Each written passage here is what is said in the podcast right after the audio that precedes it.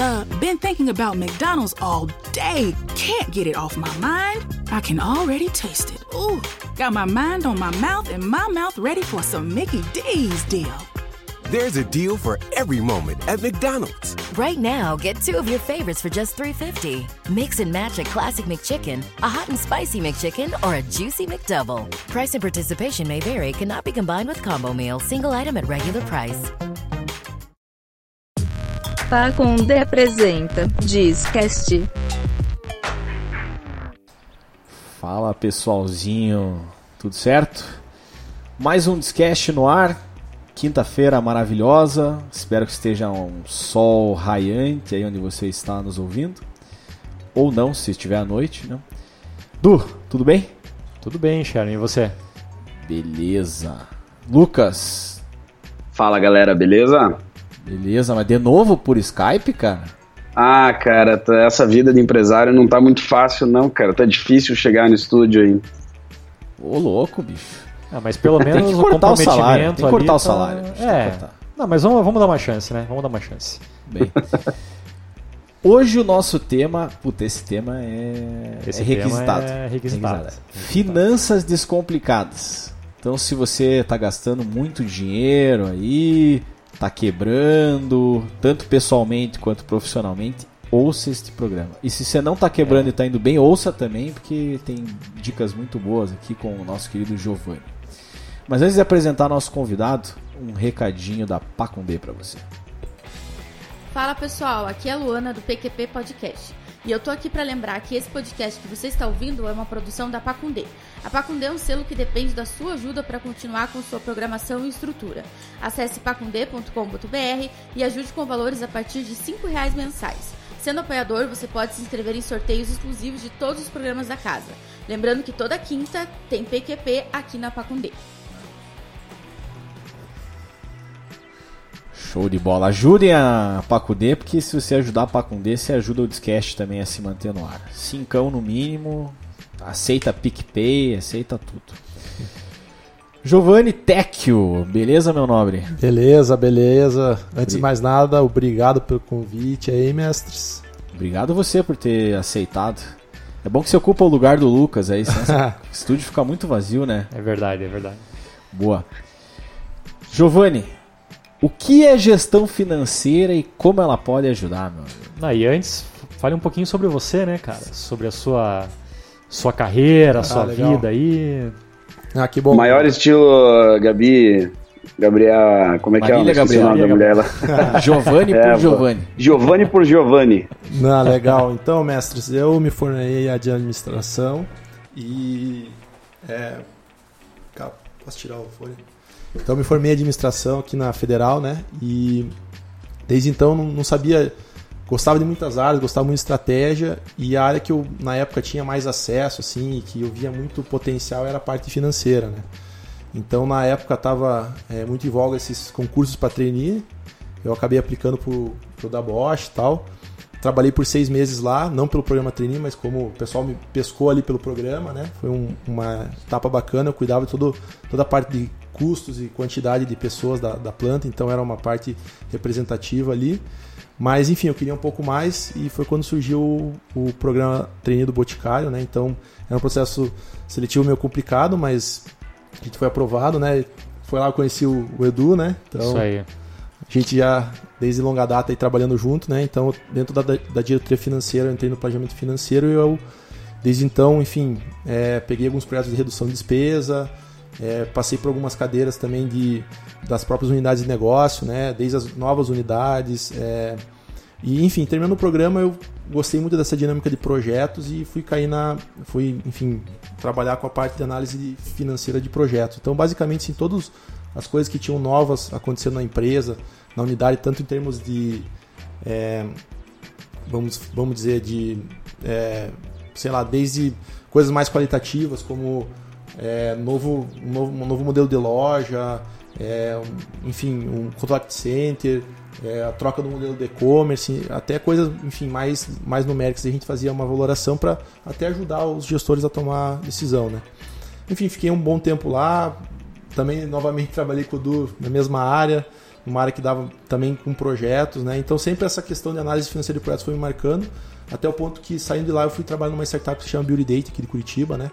Assim como o Pi, o Pi também, a gente foi acelerado pela 500, né? Então fiquei um tempo lá nos Estados Unidos, lá no, no Vale do Silício, daí eu voltei mordido pelo bichinho da inovação, com vontade de trabalhar em startup e, fazer, e eu vi que realmente a minha, a minha meu skill de trabalhar com projetos financeiros ele era muito muito interessante para esse mercado, né? Então eu trabalhei um bom tempo lá, enfim, também chegou um ponto eu achei que já, já tinha agregado bastante para minha minha carreira e resolvi é, me lançar para o empreendedorismo, né? Eu sempre tive vontade de cada vez mais ir ser dono do, do meu negócio, tal. Então assim, eu saí de uma empresa muito grande, fui uma empresa um pouco menor e daí chegou a hora que eu fui trabalhar com coisas minhas e daí eu comecei a trabalhar com desde negócios da família que eu dei uma mão, administrei uma clínica odontológica, administrei uma fazenda, administro até hoje essa fazenda. E foi quando eu, enfim, junto com, com o Jorge, né, que também já gravou aqui um podcast, né, sobre cultura organizacional. É, então a gente se dava super bem lá no, no Beauty Date e eu trabalhava lá com um repórter para investidores, né, a gente tinha recebido aí mais de 30 milhões de reais de investimento, então fazer todos esses reportes, tra traduzir toda a empresa em números, indicadores, em, vamos dizer, e, e, e, trabalhando com toda a parte financeira ali também. Né, eu tive muito contato com o Jorge, a gente viu que a gente trabalhava bem junto, né? O Jorge muito bom na parte de growth, na parte de aquisição de clientes, marketing. E, e daí a gente, enfim, começou a Valu. Entrou nessa aventura aí que, é, enfim, a gente achou, achou, que se complementava. E o que, que a Valu faz, né? A gente trabalha com estruturação e capitalização de negócios, né? Então a gente viu na pele, do, vamos dizer, da startup ali, ou a gente trabalha muito com startups, mas não necessariamente, trabalha o que a gente chama de negócios potenciais. Né? Então a gente viu esses negócios é, bons, que tem muito potencial, e a gente viu que, que eles sofriam muito nessa questão de estruturar, e, e mais do que isso na, na, questão de buscar investimento, né? principalmente por parte das startups. Né? Então a gente criou é, uma metodologia de trabalho, aí a gente reuniu tudo o que a gente tinha feito, né? Mas basicamente a gente tem participado de vários projetos, então captação de, de recursos, né? Que, que é linkar realmente o empreendedor com o investidor a nossa atividade principal, mas a gente tem muitas coisas como é, enfim, a gente está montando uma startup para um, um, investidor, a gente está ajudando startups grandes aqui de Curitiba é, a conseguirem benefício fiscal por terem um projeto de inovação por trás. Então a gente tem trabalhado muito forte com essa parte de, de projetos mesmo. Né? Então, assim, já basicamente, por que, eu estou falando de finanças? Né? Porque já vi muita finança, muita, muita empresa, já, já de, desde empresa pequena, empresa média, empresa grande. É, já vi práticas assim que são para empresa grande que não servem para empresa pequena, coisa que é de empresa pequena que não serve para empresa grande. É, questão de, de, de, de, setores também, então tem serviço, tem produto, tem é, comércio, tudo isso aí tem um pouco dessas peculiaridades, né? Então e às vezes o pessoal acaba assustando quando fala finanças, né? E até é meio difícil falar assim, ah, finanças descomplicadas. Tem, deve ter gente deve ter imaginado, cara, duvido que finanças seja descomplicada, né? E o objetivo aqui da gente hoje é falar um pouco de, desses pontos, né? Boa. Cara, o que, que é finança, né? Gestão financeira e como que ela pode ajudar? Cara, então, geralmente o pessoal tem um, um, um, uma parte teórica aí da, da, parte financeira da empresa, mas eu vou ser meio, meio curto grosso assim. A gestão financeira, é, enfim, é algo que, vamos dizer, hoje a empresa, ela, tudo que meio que transaciona na empresa está voltado com o dinheiro. Aliás, a gente vive no mundo capitalista e tudo hoje está muito vinculado com a parte financeira, né? Então, é, a finança é a parte da empresa que está dedicada a olhar isso, né? Então, assim, e, e, é uma área que acaba tendo muito contato com as demais áreas, porque tudo desemboca ali, né? Então, desde que você vai comprar uma coisa, já começa no financeiro, né? É, vai pagar, ou até, beleza, depois eu fiz um resultado de vendas, onde que isso vai terminar? Vai terminar no resultado financeiro, né? Sobrou dinheiro no mês ou faltou dinheiro no mês, vai ser desembocar no financeiro. Então, assim, na prática mesmo, o que a finança vai fazer? Ela vai estudar toda essa movimentação de dinheiro, né?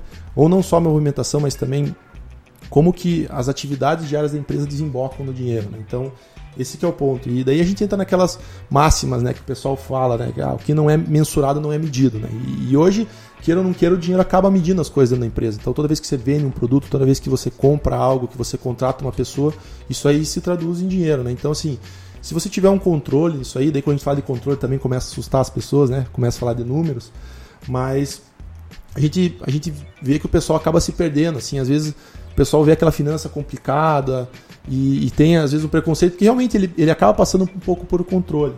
Mas assim, hoje o pessoal tá. Às vezes na empresa o pessoal fica muito na questão de, de, do aspecto fiscal, né? Porque ah, eu não quero ser autuado pelo governo, não quero ser, ter problemas com, com o fisco, né? Então eu vou fazer meu financeiro, vou mandar meu contador e ponto, acabou. Né? E eu diria que, beleza, você tem que fazer isso, né? Afinal de contas, ninguém pode ir preso, mas mais do que isso, você tem que ter, ter sustentabilidade no teu negócio, né? E se você fizer o um negócio certinho ali, até para acertar as contas com o leão vai ser mais fácil. Né? Boa. É, e acho legal quando você fala de finanças descomplicadas, né? Acho que as pessoas elas têm uma ideia na cabeça de que é, cara, planejamento financeiro, finanças é aquele monte de conta, entra, sai, saldo, softwares absurdos. É, quando na verdade, cara, é, é coisa você tem que começar do básico, né? Você não é. Se você tem uma empresa, se você quer abrir um negócio, você precisa ter o básico ali de controle para você é, ter uma noção de que se o teu negócio é viável financeiramente ou não, se você vai Perfeito. conseguir é, ter um negócio no próximo mês ou não. E isso às vezes você resolve com uma planilha básica, entendeu? Então acho que isso é um grande problema, né? As pessoas imaginam como se fosse algo extremamente complexo, quando na verdade pode ser começado de forma muito simples e ir aprendendo com o tempo. A, a máxima básica é verdade, né? Não gaste mais do que o que você fatura. Simples é, assim. Começa né? por aí. É, perfeito. Se você não tem o controle de quanto você gasta nem de quanto você fatura, você pode estar tá gastando mais do que você fatura, né? Com certeza. Boa. Giovanni, princípio das finanças. Parte mais técnica, digamos assim, né? Representatividade e tal. Pode falar um pouquinho mais pra gente disso? Claro, vamos lá. Então, assim, o pessoal, que nem o Dudu estava comentando, o pessoal realmente vê essa complexidade das finanças, né? E, assim, como que dá para simplificar isso, né? Então, assim, uma coisa que, que eu vejo que assusta as pessoas é a questão do detalhamento. E, e às vezes a pessoa tem a sensação de porque ela não está vamos dizer, não tem um controle exato daquilo que ela gasta, daquilo que ela recebe, né? Tanto vamos falar de pessoa, de finanças pessoais quanto corporativas aí, né? É, empresariais. Então, assim, a principal coisa que eu aprendi é que a gente tem que abandonar, às vezes, o detalhamento, né? E, e o que, que eu aprendi, assim, que, que eu comecei a ver foi algo que não me ensinaram na faculdade, mas que foi uma grande sacada e, depois eu comecei a prestar atenção nisso. É, a minha vida, vamos dizer, como gestor financeiro e, e como uma série de outras coisas começou a... É, e eu acho que isso não é aplicável só para as finanças, mas até para outros ramos, seja na, na, no aspecto profissional, enfim, mas até às vezes na gestão de tempo, né, que é a questão do, da representatividade, né? Então isso que o Jaime comentou, né? E, e, a, e a coisa de se perguntar é onde está o dinheiro, né? Então assim, às vezes a gente é tentado a, a ficar microgerenciando as coisas e, e na, na verdade o nosso dinheiro está concentrado em uma coisa. Então vou dar um exemplo, uma empresa, né? Tem aquela regra de Pareto que geralmente fala que 80% dos nossos produtos eles geram 20% da nossa receita, né? enquanto 80% da nossa receita já dá por 20% dos produtos. E às vezes esse 80% aí que vamos dizer que te gera menos receita é o que traz mais problema, é o que traz mais despesa.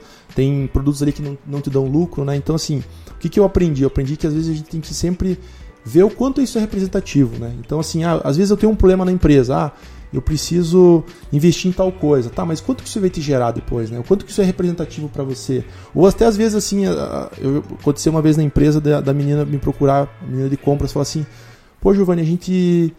É, o fornecedor aumentou em 10% lá o, o valor do, do, do, do, produto lá do, que a gente comprava. Falei, 10%? Porra, cara, 10% é relativo, né? É bastante e tal. Falei, tá, mas quanto que isso vai impactar? Ah, vai impactar em 200 reais a mais, entendeu? Então, assim, eu vi que isso aí não era um negócio que ia parar a operação e não valia a pena eu trocar por um produto mais barato, assim, por causa de 200 reais, entendeu? Então, assim, às vezes a gente tem que. E isso é muito, muito, muito fácil para mim, né? Hoje em dia, claro, você vai pegando um pouco de. Mas se conseguir fazer essas contas rápidas, que não você não precisa de planilha, você não precisa de nada, mas assim, quando alguém chega e te pede para tomar uma decisão de compra, o quanto isso é representativo dentro da tua empresa, né? Cara, se não for representativo, abandone. E mais do que isso, se Pô, hoje eu tô olhando minha empresa, minha empresa não tá indo bem, onde que eu tenho que focar primeiro? Cara, você tem que focar onde tem dinheiro maior, entendeu? Então, assim, ah, foque, às vezes, nas tuas melhores linhas de negócio, né? Primeiro eu tenho certeza que elas estão tão bem, para depois ir nas piores. Então, essa questão é isso que é representatividade, é atuar onde realmente vai fazer a diferença, né? Entendeu? Então, tem outras coisas, assim, por exemplo, ah, ter, ter números que justifiquem isso. Então, beleza, ah, é, é representativo, mas quanto que isso aí gera em número? Então, até um pouco do que o Felipe comentou no, no, num outro encontro, a árvore de indicadores. Então, assim, como que isso aí gera, né? Como que as coisas estão interrelacionadas? Então, eu tenho um ticket médio versus o volume de vendas. Eu quero aumentar minha receita, eu tenho que aumentar um dos dois, né? Daí, beleza, você vai indo na causa raiz do porquê que você tem um problema, né? Boa. Vi que até você colocou na pauta uma parte de organização, né? Simplificar, ter É. poucas contas em banco. É importante isso. Então, isso que acontece. Às vezes o pessoal tem dificuldade e faz a própria finança ficar complicada, porque por coisas assim, algumas coisas acontecem. Por exemplo, o banco. O banco sempre vai querer enfiar na gente outros produtos, contas em diversos bancos, vários cartões de crédito. E o que acontece? Quando a gente vai aderindo a isso, né? A gente vai criando complexidade, né? É muito mais fácil controlar uma conta do que você controlar 10, né? Então, assim, e, e a gente vê várias empresas criando essa complexidade, né? Essa complexidade de, é, enfim, gerar várias transferências, várias, vários controles, várias Nem só a contas. empresa, né? Às vezes a Pessoa pessoa, física. física tem Por exemplo, três, você tem quatro três, contas. quatro cartões, né? Então aí como é que você controla? Muito mais fácil você. E daí, como é que você vai saber onde que está o teu dinheiro, onde que é representativo, se você se as tuas despesas estão tão dispersas em cinco cartões, né? Se você tem um cartão só, você bate o olho e fala, pô, aqui foi quinhentão, aqui foi milão, entendeu? Então, por isso que eu falo de simplificar. E daí tem outro macete aí das finanças, principalmente a parte de corporativa, da empresa, que assim, o pessoal deixa para fazer depois a finança, entendeu? Cara, você receber o dinheiro do cara, vai lá e anota, dá baixa no teu sistema, entendeu?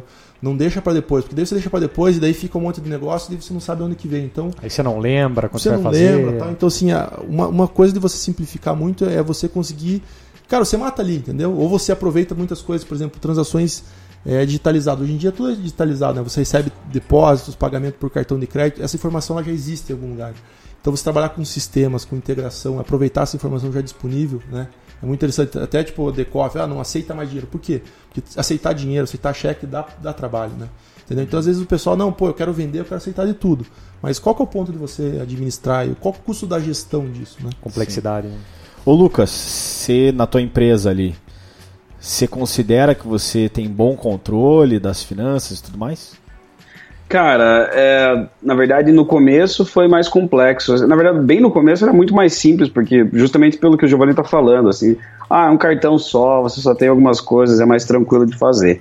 É, mas acho que quando vai, vai começa a mexer com vários fornecedores que você tem que lidar, é, uma parte que eu acho extremamente complexa até hoje é a questão do fluxo de caixa que você tem que lidar, o dinheiro que vai entrar daqui três meses, o que, que você vai ter de custo para agora ou para daqui cinco meses, você conseguir fazer esse planejamento é, é realmente algo mais complexo, né? Isso aí. E, Giovanni, o que, que é essencial controlar? Então, isso aí, enfim, a gente já falou um pouco disso, né? De pô, se organizar e tal, mas essencialmente não tem, não tem aquilo que você está falando, né? não tem, não tem por onde fugir. Ou você melhora a tua receita, né? Ou você reduz tuas despesas, teus custos de despesas, né? Então, é primeira coisa, é interessante você ter uma noção de por onde está entrando teu dinheiro e está saindo. Então, obviamente você controlar faturamento, né? E daí tem até essa questão ali, até que o Felipe comentou de previsibilidade do forecast, né? Que todo mundo adora. Então, essa questão de você realmente ter essa receita previsível. Então, ah, pô, eu tenho uma carteira de clientes. É, quanto, quanto que esses clientes pagam por mês e você conseguir monitorar isso, né? Até, por exemplo, ah, se eu perder um cliente representativo hoje no meu portfólio, quanto que isso vai impactar, né? Pô, às vezes você percebe que 40% da receita está alocada em um único cliente. Cara, se esse cara sai, você vai ter sérios problemas com a tua empresa, né? Então é importante você ter essa visão do faturamento, né? E obviamente custo e despesa, né? Tem aquela frase do Falcone, né, que ele fala que custo é igual unha, né? Tem que cortar sempre. E, e cara, é isso que a gente vê, né? Sempre é, a gente às vezes vai lá faz pesquisa com três fornecedores. E daí a gente, pô, escolheu o mais barato. Daí acontece, o fornecedor ele começa a aumentar preço, né? Então, pô, não dá pra você ficar todas as, as compras, você microgerenciando e orçando com 500 mil fornecedores, mas, cara, eventualmente você tem que é, se reinventar e pensar, pô, será que isso aqui agrega, será que não agrega e cortar custos, né? Então é, é muito disso. E claro, tem questões assim, por exemplo, ah, imposto, pô, imposto não, ah, pô, vou pagar menos, pagar mais assim, mas é, é bom você ter um contador, você você manter uma rotina de conversar com ele, às vezes o contador não te dá atenção ou não para para fazer análise do teu negócio, o negócio cresceu demais, é interessante ver com ele se o teu regime tá tá legal ou não, mas enfim, acho que acima de tudo, né, olhar a margem. Então, você tem o teu faturamento, você tem os teus custos, as despesas, quanto é que está sobrando no fim do mês. Né? Esse negócio de inteligência fiscal, eu acho que é super importante. Porque às vezes o cara. cara vai, abre a empresa, É. daí tá num regime que tá pagando bem mais imposto do que precisa. E eu não tô falando, né, que o cara vai sonegar. É, ele dentro da lei ele pode às vezes Sim, pagar menos imposto. Exato, né? exato, exato. É, na Algumas verdade, manobras. É, e cara, assim, essa questão de essa questão fiscal, essa questão de imposto é é, é, é- é básico, mas não é. Mas assim, ó, cara, eu entendo, eu, eu conheço empresário que não coloca o imposto como custo, cara. Então, assim, ele precifica o produto dele, o serviço dele, e ele não coloca o custo da nota fiscal, por exemplo. O quanto que ele vai pagar de imposto é, na precificação. Daí a conta não fecha e aí e a não conta sabe não por quê. fecha e o cara tá ali no vermelho todo mês, tá precisando pegar empréstimo para fechar Sim, o fluxo sim. de caixa, É, é, e aí o cara se complica. Então, assim, é um negócio básico, mas, cara, muita gente não, não, não se liga nessas coisas. E cara. tem mais uma, né? do- dependendo do regime que você tá, às vezes o imposto ele vem. Sempre ele vai vir um mês depois. Então o que acontece? É comum algumas empresas assim que a venda é mais volátil. Então, um mês ela vendeu 100, no outro ela vendeu 50. Só que no mês que ela vendeu 50 vai vir o boleto do mês que ele Isso. vendeu 100. Entendeu? Então tem muito empresário que se perde aí. E mais do que isso, tem empresário que se perde. Até se você pegar, por exemplo, o regime é, presumido, que não é um regime é, tão, tão. Vamos dizer, muitas empresas usam, né? Às vezes tem, tem alguns impostos que são trimestrais. Então, o cara vendeu lá em janeiro, vendeu em fevereiro, daí em março vem a conta, né? E daí, na verdade, não vai vir nem em março, vem no outro mês. Então, assim, se você não cuidar, e é isso que, que o pessoal tá falando, né? Eu, enfim, até que o Lucas comentou, que é o fluxo de caixa, né? Então, assim, e daí já entrando assim, por mais que é essencial controlar assim esse dia a dia, se você não conseguir entender, uma coisa é o que você vende, né? Então, por exemplo, ah, vou lá e vender, vendi para o meu cliente 100 mil reais, né? Mas, cara, se esses 100 mil reais entrar em três vezes, a- o meu financeiro é totalmente diferente do que ele entrando 100 no mês, entendeu? Né? Então, assim, o empresário tem que começar a perceber as decisões que ele toma e como que isso vai impactar o caixa dele em termos de, de longo prazo, né? Entendeu? Seja com imposto, seja com questão de parcelamento, né? Do cliente e tal. Então, tudo essa questão de fluxo de caixa, ela gera uma complexidade a mais, né? Porque daí, pô, daí eu não vendi mais 100 no mês, eu vendi 100 que vai cair 30 no mês, 30 no outro, 33, aí, 30, enfim, né? Então, é, isso que, que gera um pouco de complexidade, mas aí que tá, se você conseguir criar uma cultura e não deixar que prevenir isso aí, trabalhar de uma maneira antecipada, você está sempre, sempre bem coberto. né? Já é difícil controlar a nossa vida financeira. Exato. Imagina você pegar uma empresa multinacional que recebe por cartão de crédito, duplicata, cheque de dinheiro no, na Ah, boca do é. caixa, transferência. Cara, é uma Complexidade zona. absurda, né, cara? Sim, É sim. uma zona. Coitado da galera que faz esse controle. Isso aí. Por isso que estão ganhando tudo bem, Lucas. O pessoal É, aí tá é. tudo rico. Tem, recebem, né? Recebem pra pô. isso, mas é, é complexo mesmo. E, cara, esse negócio de imposto aí, tudo, eu acho que é, é estranho mesmo, porque a gente, a gente cresce e você meio que é jogado no mundo de negócios e ninguém sabe, ainda mais no Brasil, né? Que é bem complexo, ninguém sabe direito como que funciona. É, é, desde você saber em que faixa que você deve estar, se você gostaria ou, ou seria melhor você ter um lucro presumido. Tudo realmente Problemas é, técnicos uma ó. inteligência ali maior para você. Opa, travou? Repete aí um pouquinho, Lucas. Falou que não, não sabe o lucro Não, é só- presumido é só- e tal. é realmente muito complexo você ter esse, esse controle, né, a ponto de você conseguir definir para qual tipo de imposto você deve ir. Então é, é muito importante mesmo prestar atenção, porque você realmente pode é, economizar bastante dinheiro é, de, de acordo da- do jeito que você escolhe ali teu, teu imposto, né, a maneira que você vai se enquadrar fiscalmente. Isso aí. Cara, já que tem algumas coisas complexas aí, Giovanni, tem algumas ferramentas que podem ajudar? Cara, esse ponto é legal e a galera aqui do podcast é bem ligada em tecnologia, então isso, enfim, várias startups trouxeram aí muita solução boa, né? Então, assim, é, é- e aí tem muita coisa legal que a gente pode colocar, né? Tem a questão, assim, uma das principais é, ferramentas que a gente geralmente usa para empresa, né? Infelizmente os caras estão começando a lançar esse tipo de serviço também para pessoa física, tal, mas é a parte de conciliação. O que é conciliação, né? Eu tenho um, vamos dizer, um, extrato bancário, né? E a conciliação ela vai classificar cada uma dessas contas, falar o que, que foi, do que, que foi aquela entrada, aquela saída. Por que, que isso é interessante? Porque se você classifica isso, você pode gerar um relatório e saber quanto que entrou, quanto que saiu, para onde é que foi. Se você quiser entender alguma coisa, você vai é, clicar, então, ah, custos, ah, beleza, eu gastei tanto esse mês. Você vai clicar lá, você vai ver para onde foi o dinheiro. Então, assim, tem algumas ferramentas, o pessoal conhece bastante exemplo, Conta Azul, né? Grande, enfim, o mais famoso, mas também tem o Nibo, tem outros, né? Tem, enfim, vários players que estão fazendo isso. E qual que é o, interesse, qual que é interessante disso? Eles vinculam com a tua conta bancária, né? Então, você tem a conta da tua empresa, você movimenta lá, e daí todas as despesas você vai classificando, algumas já automaticamente elas estão classificadas. Você já consegue também colocar tudo aquilo que eu comentei assim de ah, vai vir uma fatura no mês que vem. Conforme você for recebendo as faturas, você pode incluí-las no sistema e quando ela vê ali, ela já vai e você pagar, ela automaticamente já vai lançar. Então você já vai ter uma visão do que, que vai ter para pagar para frente, o que você vai ter que receber para frente, né? Então assim, aquilo, aquilo que eu estava falando assim de, beleza, eu quero fazer antes para não me complicar depois. Ter uma ferramenta dessa que vai te ajudar a classificar o que está acontecendo na tua conta bancária, o que, que você está se programando no teu fluxo de caixa vai ajudar, né? Então é, enfim, tem esses sistemas, né? As próprias contas digitais, né, que, que, o pessoal lançou, facilitou muito. Antigamente a gente tinha os bancos tradicionais com, com uns péssimos é, sistemas lá, né? Então a gente tem hoje é, Nubank, Banco Inter e tal, que além de ser mais em conta, eles permitem a gente muitas coisas, eles integram com muitas coisas, né? Então é interessante você ter isso.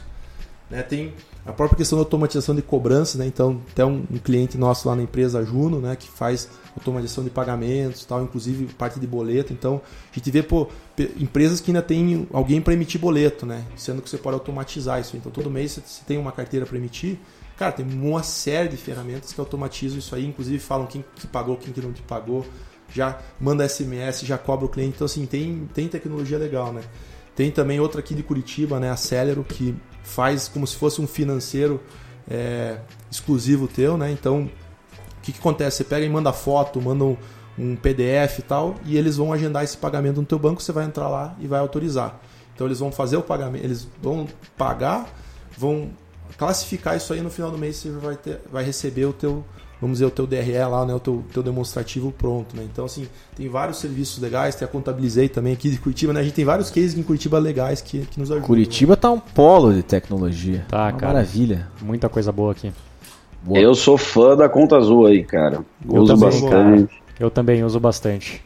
É, eu acho que é muito fácil, é um sisteminha bacana pra caramba e é acessível. Acho que é. uma das coisas que as pessoas acabam indo deixando para trás e vão, ah, vão empurrando com a barriga, né? Ah, não, não vou sistema, vou contratar, vou pagar muito caro. Cara, esses, esses programas assim hoje em dia para uma empresa são algo sensacional, cara. Eu realmente vejo, ainda mais que ele, a Conta Azul, por exemplo, eles têm uma parceria que ele, ele faz direto com o meu contador, então meu contador tem acesso, Isso. consegue ter acesso a tudo lá. Aquele negócio de papelada que você tinha que fazer antigamente, guardar, arquivar, hoje em dia você consegue fazer tudo digitalmente, cara. É fantástico, assim, é, é muito fácil trabalhar e eles têm a vantagem ainda de ter o um, um, custo ali reduzido para quem tem esse pro, faz parte desse programa pela metade. Então, fala com o seu contador aí, cara. Se você não usa nada, provavelmente vocês podem, podem usar. Dica de ouro aí, cara. É. O sistema é muito bom mesmo. Boa. É, Giovanni, gestão do fluxo de caixa e sustentabilidade financeira. Ah, legal. Então isso aí a gente já estava falando um pouco ali antes, né? E, e, o fluxo de caixa, aquilo, ele gera essa complexidade pelo aquilo que a gente comentou ali antes, né? Então, às vezes você faz alguma coisa, né? Você compra uma coisa parcelada, né? Seja na vida pessoal, até na vida profissional, as pessoas elas e realmente é muito complexo de você gerenciar isso, né? A gente, uma coisa é você tem 100 reais no bolso, você vai lá, você compra, você gastou 50, você sabe quanto você tem, né? E na empresa você vai se perdendo. Por quê? E principalmente com o dinheiro virtualizado que existe hoje, cartão de crédito, né? É, e essas questões de financiamento, e tal, a gente acaba é, isso é bom porque a gente pode consumir mais coisas do que a gente poderia pagar, né? Vamos supor, então, ah, pô, eu quero comprar um carro maior do que o meu salário, eu parcelo ele em 24 vezes, né? E eu faço ele caber no meu bolso. É, e, e paga sua... juro pra cacete. Então, esse que é o problema, né? O problema é que a gente começa a não ver as consequências disso. E ninguém ensina pra gente as consequências disso, né? Então, é claro que, pô, as pessoas que vão estudando tal começam. Mas, cara, a pessoa comum ela não tem muita, muito treinamento para isso. isso não... deveria ser ensinado no colégio, na Perfeito, minha opinião. o pessoal sempre fala isso. Terceirão, né? cara, tá, é. tem aula de Com finança certeza. pessoal lá. A gente é acostumado, né? Que nem quando eu era pequeno, queria que a mãe comprasse uma coisa, ela falava assim, pô, filho, não, não podemos, né? Você fala assim, ah, não, mãe, dá o cheque, né? Mas você sabe que o cheque ele precisa ter lastro, né? Então.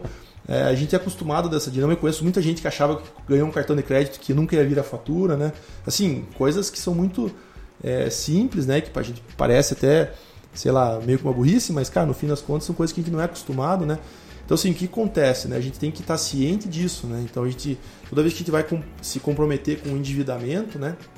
A gente tem que estar ciente que por mais que a gente vai, a gente consegue fazer coisas que são, por exemplo, coisas que você não pode comprar com o teu salário no fim do mês, né? Pô, uma casa, um carro, Mas você tem que trabalhar de uma maneira que você é, entenda que o teu consumo pode chegar num, num, volume saudável. Então você pode financiar a tua casa, teu, teu carro, obviamente, se você não precisar é muito melhor, mas se você não, não tiver como tal. E daí se for financiar, obviamente, daí já fica aquela dica de finanças pessoal, faz da melhor maneira possível, né? Às vezes faz um consórcio que, que a taxa é menor. Então assim, existe, mas como, enfim, não, não quero entrar muito nessa seara aí, mas, cara, existe. Você tem que estar ciente disso. Então, se você fizer um consumo consciente naquilo que você pode, você consegue encaixar e consegue realizar seus sonhos, né? Então, você priorizar, né? Então, tem muita gente que me procura assim, pô, Giovanni, você mexe com finanças, cara, eu tô tudo quebrado lá, eu quero viajar, eu quero trocar de carro, eu quero fazer isso, eu quero fazer aquilo, eu não consigo, né? E tem vários. E às vezes até empresa, pessoa física, né? A gente vê que as pessoas acabam se perdendo nos sonhos delas, né? Então, assim, às vezes ela acha que é importante é, eu tive um cliente, um cliente lá, exemplo, né, para finanças pessoais. É, o cara queria viajar. Pô, no fim do ano, fazer uma viagem internacional, mas nunca sobrava dinheiro. Eu falei, tá, mas como que é a tua rotina? Ele começou a falar, não, pô, eu trabalho sempre na rua, sou consultor comercial. Eu falei, tá aí. E daí, ah, não, daí eu almoço. Ah, daí beleza, onde é que você almoça? Ah, não, eu vou no shopping. Daí eu falei, tá, mas assim, como que é? Não, eu vou no shopping, passo no Via Fácil. Tô assim, pô, imagina, foi no Via Fácil, os 10 lá de estacionamento, né? Daí vai comer no shopping é mais caro. Assim. Então é o seguinte, o que a gente viu? A gente viu que no fim do mês, cara, uma, uma renda considerável dele ia para ele comer no shopping. Então assim, ia gasolina para ele chegar até o shopping, estacionamento. Então, assim, e daí a viagem dele ficava ali, né? Então ele falou assim, porra, cara, eu vou trocar, vou comer num lugar mais simples, que eu não me importo de fazer isso, né? Mas ele não via esse gasto, né? Então, entrando um pouco nas finanças pessoais é isso. Mas vamos canalizar um pouco para a parte corporativa, né? Então, assim, o que, que o pessoal gera de descuido, né? É muito comum o pessoal na, nessa ansiedade de vender falar assim, cara, o cara faz qualquer negócio, né? O cara vende a mãe, vende a tia, né? Então, assim, dá desconto, é, parcela em mil vezes, né? E o que acontece? O cara não vai vendo qual é o impacto disso. Então, por exemplo, eu dei desconto, o que vai acontecer com o desconto? Eu vou receber menos, né? Eu financei, o que vai acontecer? Eu vou quebrar meu fluxo de caixa. Então, assim, às vezes a gente é, na ansiedade fechava, não, não, cara, eu parcelo tal. Às vezes o cliente nem queria parcelar, né? Tipo, hoje em dia o pessoal não dá mais desconto para pagamento à vista. Então o que você faz? Você parcela. Se nem precisava parcelar, você vai parcelar porque, cara, não tem por que você pagar à vista, você não vai ganhar desconto, né? Então o pessoal acaba E não vai pagar juros. E não vai pagar juros, né? Então é melhor teoricamente deixar teu dinheiro investido, né? Sim, e... você quebra o fluxo do caixa do outro, não o teu. Exato, mas assim, o, o ponto é, né? Você como empresário, você como. E, e, assim, isso é muito comum. Você chega numa empresa, não tem uma política de pagamento, entendeu? Então, às vezes, o funcionário que está lá sentado é, isso eu vi muito na, na, clínica, né? Pô, o, o, o, o, paciente ia financiar lá. O dentista não sabia qual era o impacto disso. Então ele negociava uma condição de pagamento e não sabia como que desembocava. E é muito comum isso. Né? Às vezes o, o vendedor não está não, não tá alinhado com o financeiro, ele dá desconto, ele dá prazo. E, cara, a empresa vive com. E que todo esse descompasso entre o, o tempo que você está recebendo o teu cliente e o tempo que você já pagou o teu fornecedor, né? E o fornecedor, às vezes, ele não te fornece a mesma condição que você dá para o teu cliente. Né? Sim. Então, assim, isso aí vai quem vai pagar a conta é você. Né? Então, isso aí que é aquela questão do, do, capital de giro que o pessoal tanto fala. Né? Se o teu capital de giro, se todo mês está faltando dinheiro, se sente que, que o negócio todo mês tem que tirar do bolso e pôr, cara, Cara, olha o teu giro, olha o que está acontecendo, olha quanto, quanto que você está dando de prazo para o teu cliente, olha quanto que o teu fornecedor te dá de prazo, né? Olha quanto de dinheiro você está tendo que botar na frente, né?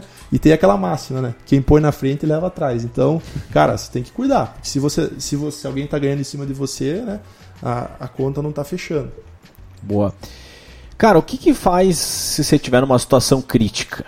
Uhum. Cara, você tem... aí que tá, esse que é o ponto. Que nem eu falei assim, ah, pô, a finança não precisa ser tão complicada, você Tipo, se você tiver uma noção do que quanto você está ganhando, quanto está saindo, o teu fluxo de caixa é saudável, você não tem que tem, tem, tem operações que não demandam realmente você ser minucioso em algumas coisas que nem eu falei. Cara, agora se realmente o, o, negócio apertou, cara, daí sim eu acho que é hora de você sentar, pegar um, um papel e uma caneta e ver onde é que onde é que tá o problema, né? Então assim, é aquilo que a gente está falando, que não é medido não é administrável. Então assim, Cara, complicou, daí sim, para um mês, para um mês, faz ali, vê a tua situação e daí começa a ver onde que tá apertando. Que nem esse cara aí, por exemplo. Por mais que fosse um sonho dele, não fosse a parte crítica, cara, ele tava, sei lá, gastando um negócio que não era relevante disso, ele tava deixando de realizar um sonho que ele tinha, entendeu? Então, assim, é, você não vai conseguir sair, aquele negócio que nem o psicólogo fala, a primeira coisa é você admitir, então assim, você precisa descobrir o que é que está acontecendo. Então, assim, cara, pega um papel, uma caneta. Aí tem um ponto legal também numa consultoria que eu fiz para um pequeno empresário, né? É, um salão de beleza lá. É, pô, os caras tinham certinho o caderninho, o que estava acontecendo todo mês e não conseguiam identificar o problema. E é muito comum isso, porque as pessoas têm uma visão assim de mês, de extrato de banco. O que, que é interessante você fazer também? Você virar esse, esse extrato. O que, que eu estou falando virar? Então você coloca lá janeiro, fevereiro, março, coloca um mês do lado do outro. Quanto que entrou e quanto que saiu, entendeu? E daí você vai começar a ver de uma maneira mais clara essas, essas variações, onde que teu caixa não fechou, onde que você tirou do bolso, onde que sobrou. Até pra você criar comparação, exato, né? Exato, exato. E daí você começa a fazer é, e até voltando pouco à questão de fluxo de caixa, você começa a ver tipo meses que sobram mais dinheiro, meses que não sobram. Então você começa a ver, porra, onde que eu vou tirar meu, meu, meu minha distribuição de lucro? Ah, vou tirar aqui nesse mês, né? Pô, não vou tirar em dezembro, porque em dezembro o faturamento aumenta, mas pô, eu tenho que pagar 13 terceiro, eu tenho que pagar férias, né? Ah, ou às vezes o contrário, às vezes o faturamento decresce, né? E, a despesa ainda mais aumenta, né? Uhum. Então assim, se você começa a colocar ter uma visão ano, né? Uma visão mês do, do teu negócio, cara você começa a ver sazonalidade de vendas, você começa a ver sazonalidade de custo, é, de tudo, né? E você começa também a tomar decisões de uma maneira mais tranquila, né? Pô, se eu tirar, é, por exemplo, ah, no fim do ano, como é que vai ser? Como é que não vai ser? Vou dar férias? Não vou dar? Entendeu? Então, assim, você colocar mês a mês um do lado do outro é, é bem interessante, né? Cara, e quando você tem um problema de capital de giro, né? então vamos dizer assim, você tem ali é, o mês de 2019 inteiro, você é, você gastou menos do que ganhou, ou no caso de uma empresa, você faturou mais do que você gastou. Só que há 13 meses atrás você fez uma compra ali uhum. que te quebrou e você nunca mais conseguiu sair do negativo, Sim. mesmo gastando menos do que ganhando. Qual, qual, qual seria a solução para esse caso? Tanto para uma empresa quanto para uma, uma pessoa física mesmo? Cara, então isso, isso é complicado. Geralmente esse, esse, tipo de dívida ele acaba se tornando custoso, né? Então, é, putz, às vezes isso aí foi um cartão de crédito, foi um cheque especial, até a própria empresa, né? Ela tem, ela tem um, ah, conta ficou negativo, vai começar a correr juro, né? Então, assim, a primeira, primeira coisa que a gente sempre fala também, né? É, se você está pagando juro, tá? Inclusive esse é um, além de impostos, né? Esse é outra coisa que o pessoal não observa, taxas, né? Tipo, ah, eu estou pagando um boleto, estou pagando taxa, estou pagando isso, estou fazendo um TED, então assim, mas, assim, mas essa questão assim, você evitar juros, né? Então assim, você começar. Então assim, ah, pô, peguei uma, uma, uma, uma, um financiamento lá e agora não estou dando conta dele. Primeira coisa assim, é um financiamento bom, a taxa dele como é que tá? Se realmente está começando a faltar dinheiro tal, e isso aí está tá gerando complexidade, é, você vai ter que. Cara, vai, primeiro, ou você tenta realmente, dentro do teu fluxo de caixa, achar uma oportunidade disso, então uma, uma despesa que às vezes não é tão importante agora, você joga lá para frente, né? Então, pô, ia fazer uma reforma no escritório, cara, não vai rolar, né? Pô, ia fazer uma contratação, ou daí você começa a ver, pô, eu tô pagando hora extra para meus funcionários, pô, então eu vou reduzir. Claro, também você não pode, o cara deixou de fazer hora extra, você deixou de vender, pior... então assim, você tem que tomar muito cuidado, porque às vezes o empresário toma algumas medidas é, que são contraproducentes com ele, né? Então assim, você tem que tentar encontrar oportunidades para fechar teu, teu caixa. Até às vezes para renegociar a dívida, né? Exato. É, ou é isso que eu sugeri. Só que aí que tá, renegociar a dívida é um, é um negócio meio perigoso, né? Porque é muito difícil você realmente conseguir renegociar a dívida. É, e, e, aí que tá, você tem que estar tá consciente. Daí, daí que vem uma outra dica que eu acho que é uma dica de ouro bem legal, que o pessoal não ensina a gente, né? Quando você está com problema de fluxo de caixa, cara, e o fluxo de caixa acontece.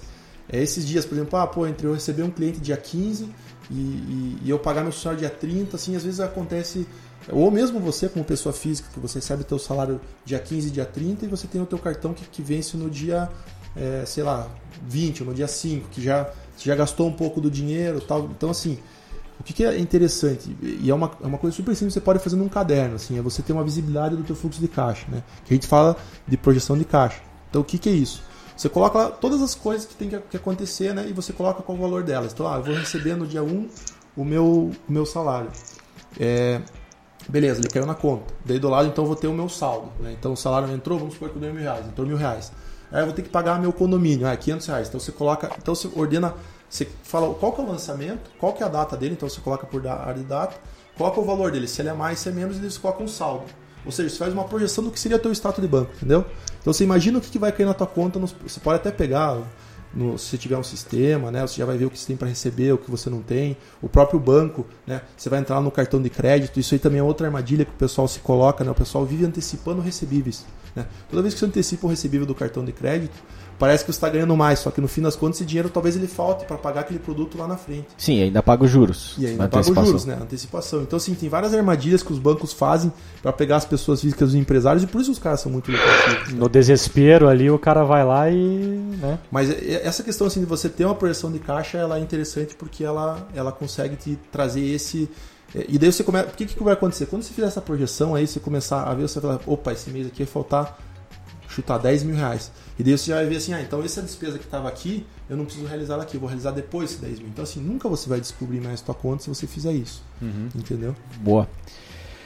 Cara, pra gente finalizar aqui, tem a frase que você falou de, putz, não tem jeito, é para aumentar o lucro, ou aumenta a receita, ou reduz custo. Cara, você tem dicas do que fazer para aumentar a receita ou para reduzir custo? Legal. Vamos lá, então, assim, falando um pouco da receita antes, né? Então, legal. O Felipe, enfim, também no podcast anterior falou muito sobre aumentar vendas, quantidade e tal. E, até essa questão a gente já comentou. Eu gosto da... de convidado que ouve os programas. É. Mas, enfim, o que, que, o que, a gente vê assim na questão do, do, da receita, né? Ou você aumenta a quantidade de clientes, a quantidade de vendas que você faz, e daí realmente é uma discussão de vendas, né? Ou, claro, você pega e você aumenta o teu, o teu, o teu preço, né? E quando a gente fala de preço, daí é uma questão de precificação. Muita gente procura a gente, é, enfim, empresas tradicionais ou online, para falar de precificação, né? Então, como que eu precifico hoje o meu serviço? Né? Muitas, muitas pessoas, eu, uma vez eu pedi para um, um, um, empresário como é que ele precificava. Ele falou assim, cara, depende da cara do cliente. Né? Então, assim, é, a gente ainda escuta coisas assim, mas o que, que a gente é, tem que observar? Né? Primeira coisa, tem que observar o mercado. Então, quanto que os teus concorrentes estão cobrando? Né? Para ver já meio que se posicionando vendo cenários de, pre de preço. Depois tem que ver assim, quanto que custa isso aqui para mim, né? Para serviço é um pouco mais complicado, porque daí você tem uma questão de ocupação, né? Se você tem, por exemplo, um consultório dentista, ele está ocupado 100%, ele vai ter um custo por cada serviço, né? Por cada tratamento. Se ele está 80%, então assim, aí você tem que tem uma variável, pra, mas assim, de qualquer forma, então é mercado, né? Concorrentes, o teu custo e daí também o teu cliente. Por exemplo, se eu mexer no meu preço, quanto que eu vou vender a menos, né? O Du trabalhou com isso lá, fez um projeto gigantesco lá no Boticário em, em função disso. Então, assim, todo, tem produtos que quando você aumenta, né, não são produtos tão essenciais para o consumidor, ele deixa de consumir. Quando é um produto mais essencial e que não tem concorrente, você pode tipo aumentar comida. um pouco. Exatamente, você pode ir aumentando ou um produto, sei lá, exclusivo tal. Você pode ir aumentando o preço que o teu consumidor geralmente ele tem menor.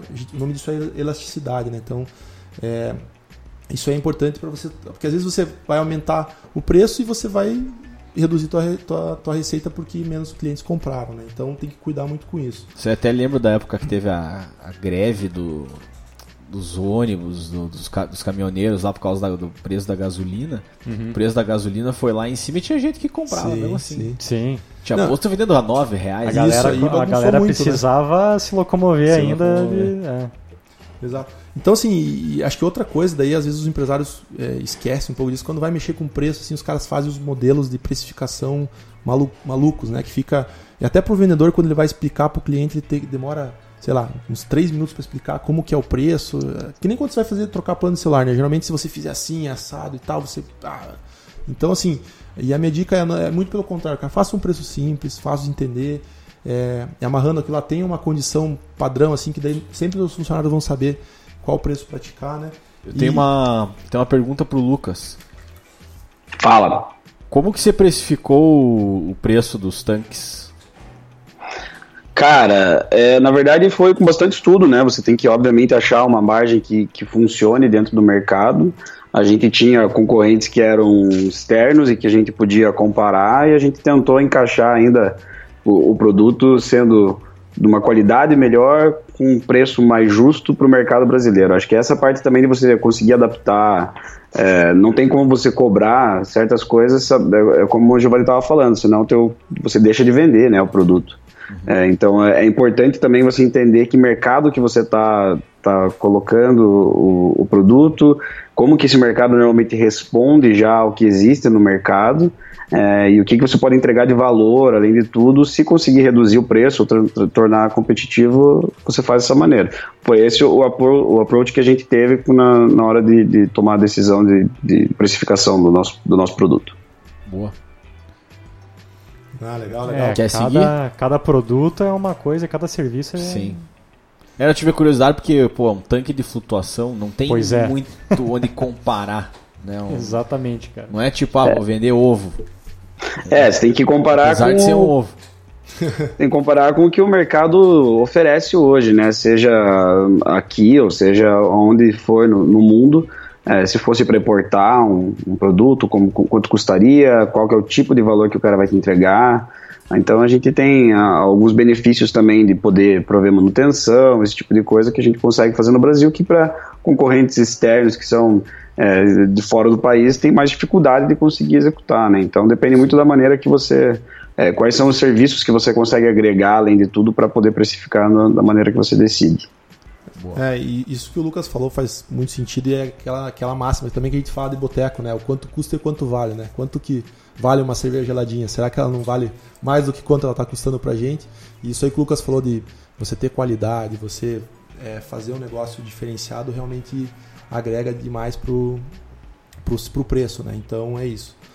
E custo, redução de custo e despesa. Cara, então aí realmente é complicado, né? Então tive, teve aquilo ali que a gente comentou de você sempre estar orçando e vendo situações tal, de você ser às vezes até criativo, né? Então, é, pô, às vezes o cara faz muita viagem, né? De vendas, pô, será que precisa fazer essa viagem? Será que não dá pra fazer uma conference, né? Então, Sempre quando fala disso, o pessoal já pensa, ah, redução de quadro de funcionário, demissão, que acho que é uma alternativa. Sim, sim. Mas não é só isso. Não, não. Inclusive, assim, geralmente o que, o que o pessoal acaba, acaba trabalhando em empresas grandes, né? Quando tem uma empresa grande, geralmente ele tem padrões para confrontar. Então vamos supor que você quer reduzir despesas com viagens, né? Esse exemplo que a gente estava utilizando. E eu tenho esses vendedores, né? Eu tenho, sei lá, 10 vendedores. E um, um vendedor, claro que tem um que vai viajar para uma região mais longe e tal, mas vamos supor que eles viajem para lugares similares. E um gasta mais, outro gasta menos. Então é que nem que a gente fala de comparar la- laranja com laranja, né? Não vai pegar uma laranja e com- comparar com abacaxi. Mas se você conseguir, dentro da tua empresa, criar referenciais entre as áreas de negócio, por exemplo, né? Então, ah, vamos supor que você destinou um budget de eventos por mês para cada uma da de coffee break para cada uma das equipes. E uma equipe está gastando a mais, da outra não, fala assim, pô, peraí, todo mundo está gastando 10, por que você está gastando 20, né? Então você tem como comparar isso aí, ou até você entender também, você ter indicadores, né, de como que isso aí é, aumenta, né, questão de, de produção, de, de, de fábrica, né, você tem que, tem que ver muito isso. Então, não tem, aí, aí realmente não tem muito jeito, aí tem que gastar um pouquinho de tempo tal, mas até daí, até já um pouco fechando tal, e falando assim, ah, de- de- a, a finança, ela é, às vezes ela é complicada, ela pode ser descomplicada, só que às, às vezes o pessoal fica assim, ah, pô, não vou mexer e tal, mas às vezes tem muito dinheiro na finança, né? Às vezes o empresário ele fala assim, pô, eu tenho que trazer novos clientes e tal, eu tenho que vender mais e, e dentro da empresa dele tem um monte de oportunidades, né? Então, ah, pô, de redução, de, sei lá, de contas que não se usa, por exemplo, é muito comum às vezes uma assinatura que ninguém usa, então, pô, é, assinou uma revista que ninguém lê. é, Eu vejo muito software. software. O pessoal compra software, É ah, compra comum, 150 muito comum. usuários, aí tem 50 usando.